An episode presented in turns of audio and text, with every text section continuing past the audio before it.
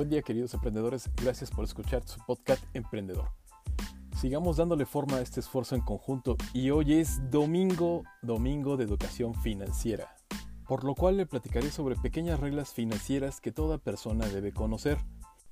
En nuestros comienzos monetarios podemos darnos el lujo de cometer locuras con nuestro dinero. A fin de cuentas, es importante disfrutar de esta oportunidad tan preciada. Podríamos decir que tenemos permitido un poco de inmadurez, ya que tenemos tiempo y seguir reglas financieras haría todo esto más aburrido. Sin embargo, conforme vamos creciendo empezamos a pensar más a fondo acerca de nuestro futuro.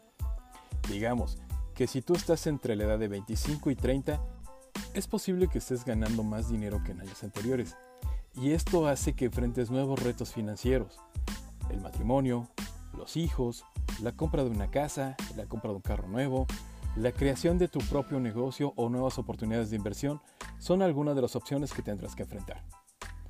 En estos momentos la idea de la jubilación se vuelve un poco más real. Ahora es un buen momento para enfocarnos en la educación financiera, por lo cual te recomiendo. Aprende a usar tarjetas de crédito, pero aprende a usarlas bien.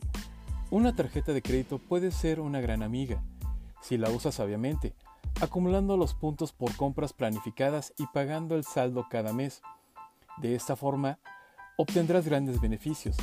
Págala mes a mes en su totalidad. Nunca pases un mes sin pagar. Utiliza solo lo necesario, no para caprichos. Utiliza los puntos que adquieres en beneficios para ti, digamos que serían pequeñas recompensas. Nunca utilices más del 30% del tope, pues si lo haces, cada vez será más difícil realizar los pagos a fin de mes. Muchos expertos en finanzas afirman que lo mejor es no tenerla, incluso si haces un buen uso de ellas, ya que si pagas en su totalidad mes a mes, solo el hecho de tenerla y utilizarla hace que gastes más del 22% de tu dinero, que si utilizas el efectivo determinado para el presupuesto. Así que ya sabes, sé riguroso con tu presupuesto y planea todos tus gastos. Siguiente punto. Diversifica tus ingresos. Aunque esto es algo en lo que debiste pensar incluso desde el primer día que empezaste tu vida monetaria, pero si aún no lo haces, es importante que comiences a diversificar tus ingresos. Si ya estás trabajando en eso, felicitaciones. No obstante, la mayoría de las personas dependen de una sola fuente de ingresos, su trabajo. No confíes en un trabajo diario para tener el bienestar financiero, esto solo ocasionará problemas a futuro. Trata de cultivar la diversidad de ingresos con otras ideas de negocios rentables, incluso inversiones. Es una de las reglas financieras más importantes, ya que de esta forma el futuro financiero de tu familia no corre peligro si por alguna triste razón eres despedido de tu trabajo. Siguiente punto, crea prioridades de gasto. A estas alturas debes tener una buena idea de lo que valoras en la vida y qué tipo de estilo de vida quieres llevar. Esto significa que es hora de dejar de gastar en cosas que no son importantes para ti y los tuyos.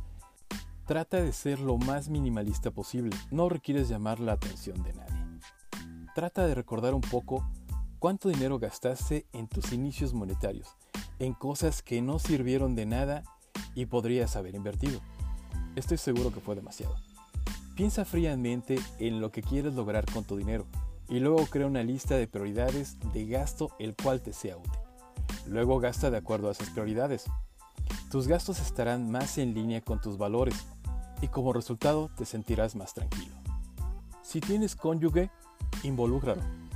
Debes comunicarte continuamente con tu pareja sobre cuáles son las cosas importantes en las que quieres gastar el dinero que llega a casa. Durante una relación de pareja, los temas giran en torno a las actualizaciones del hogar, los viajes, las inversiones y en algunos casos los hijos. Siguiente punto. Incrementa tu fondo de emergencia. Dale un vistazo a tu fondo de emergencia y si aún no lo tienes, estás a tiempo para crearlo. Pregúntate, ¿es lo suficientemente grande para cubrir tu estilo de vida actual? Lo más probable es que tengas más gastos y obligaciones ahora que cuando empezaste tu vida monetaria. Es importante que tengas como mínimo tres meses de dinero ahorrado con los cuales puedas cubrir tus gastos de manutención. Es recomendable tener 6 meses y las personas más precavidas reúnen hasta 12 meses en su fondo de emergencia. Aumenta tu fondo de emergencia para los momentos difíciles, porque es seguro que algún día llegarán. También es recomendable tener algún seguro adicional. No solo existen seguros para autos. Siguiente punto. Paga las deudas con los intereses más altos. Si estás lleno de deudas, ahora es el momento perfecto para salir de ellas. Pero ¿cómo? ¿Cómo hacerlo? Es muy simple. Haz una lista de tus deudas y dale prioridad a aquellas que cubren los intereses más altos. Aunque esos pequeños saldos por intereses parezcan inofensivos, son increíblemente contraproducentes a largo plazo.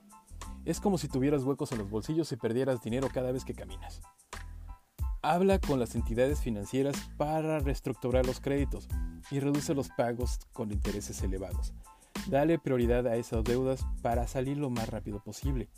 Si ya tienes créditos vencidos, negocia la reactivación de la deuda para evitar cargos de mora y establece una fecha de liquidación con un monto que te beneficie. De esta forma evitarás caer en buró. Siguiente punto. Comprar o arrendar haz lo mejor que sea para ti. Si vas a esperar para comprar una casa, asegúrate de hacerlo bien. No compres una propiedad con el corazón, hazlo con la cabeza. Es recomendable hacer un pago inicial de buen tamaño. Una casa modesta que puedas pagar en el menor tiempo posible para después pensar en una mejor propiedad. Aunque pienses en una casa como un lugar para vivir, también es importante que lo veas como un activo como un elemento más de tu portafolio de inversiones. Por otro lado, muchas personas se enfrentan a enorme presión social, especialmente si se van a casar, van a tener hijos y están empezando una familia. La norma dice que ya deberías estar comprando, y como nos gusta complacer a los demás y tener una buena imagen frente a nuestra familia y amigos, pensamos que la mejor decisión es ser dueño de tu casa propia. Sin embargo, rentar no tiene nada de malo. Si te gusta la libertad que te brinda la renta, puedes seguir haciéndolo. De hecho, existen varias razones por las cuales muchos prefieren pagar renta. Asegúrate que la propiedad se encuentre dentro de tus prioridades financieras. Si tienes otros proyectos, invierte en ellos. Comprar una casa no es una obligación, pero sí es una muy buena inversión. Con esto termino mi primer domingo de educación financiera, mis queridos emprendedores.